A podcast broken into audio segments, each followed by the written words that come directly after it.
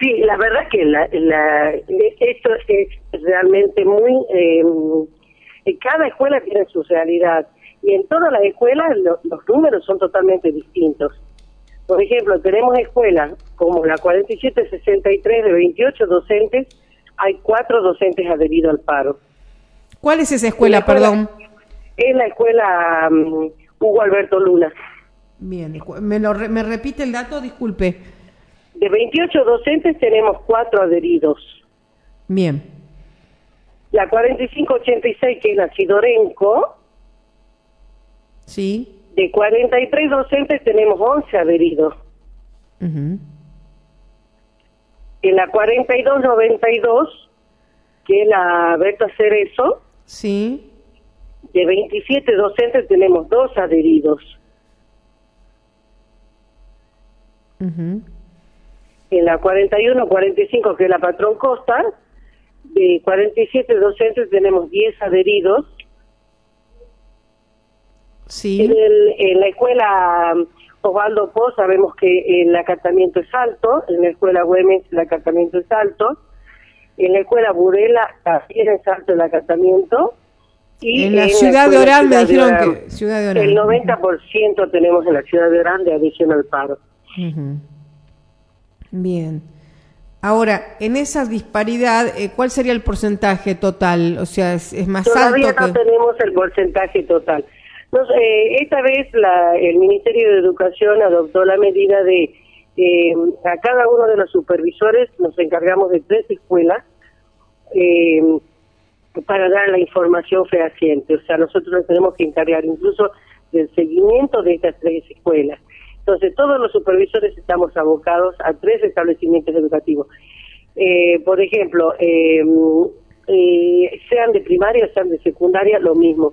Los, los supervisores de primaria, de secundaria, de, superior, lo mismo. Estamos abocados a las de tres escuelas fehacientemente ver, de controlar, de verificar realmente que así sea. Bien, para darme un dato concreto, a esta altura, ¿cuál sería su concepto del paro entonces? Yo eh, por eso estoy diciendo de que eh, muy dispar, eh, no hay una homogeneidad, hay escuelas en las que el acatamiento es alto, hay otras en las que no es así, eh, y bueno, por eso digo que cada, cada escuela tiene su realidad. Bien.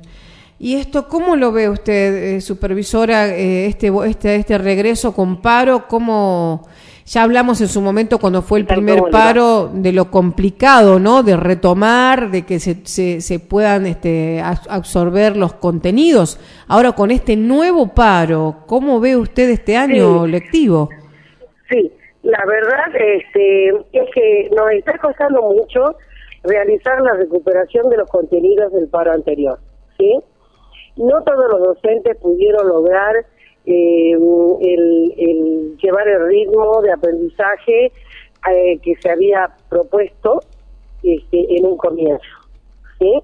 Eh, o sea, pese al esfuerzo que hacen los docentes, pese al acompañamiento de los vicedirectores, de los directores, se hace difícil en la recuperación de los, de los contenidos del paro anterior. Y esto lógicamente suma, son más este eh, contenidos que va se va a recuperar, por lo tanto no sabemos si vamos a poder lograr, ¿no es cierto? Este, generalmente eh, cuando se pierde el ritmo de, de aprendizaje de parte de los chicos, cuesta retomarlo, ¿no es cierto? Y lo que nos pasa después de venir, de, por ejemplo, de las vacaciones de verano, tenemos que tener unos días de adaptación hasta que el chico vuelva a agarrar el ritmo de estudio.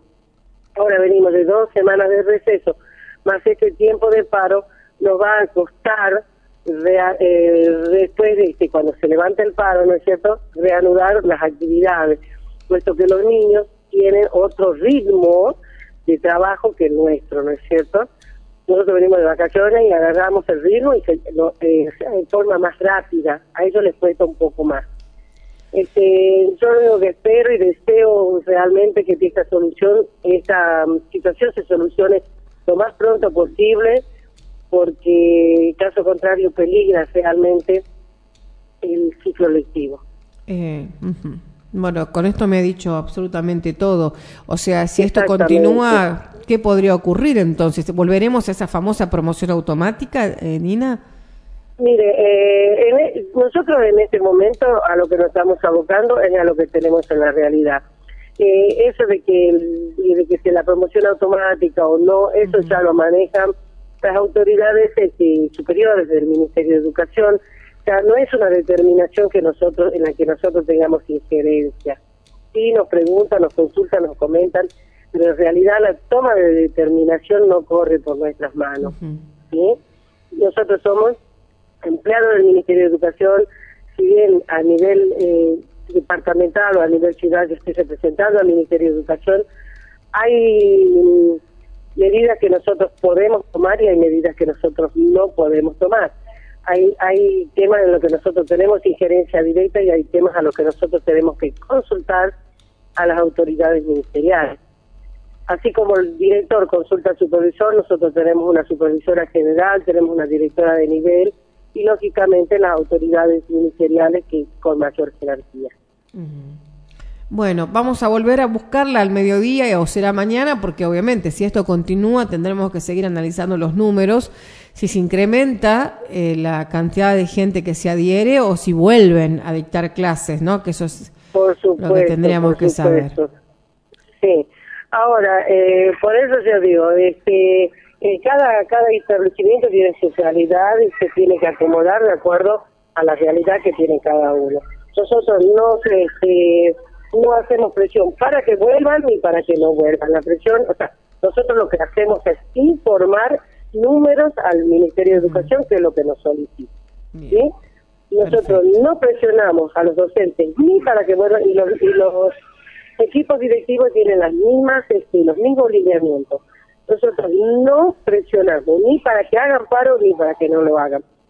El docente que quiere hacer paro está en su derecho de hacerlo. El docente que quiera trabajar tiene este, la, la posibilidad, porque nosotros queremos que garantizar que el docente pueda trabajar normalmente.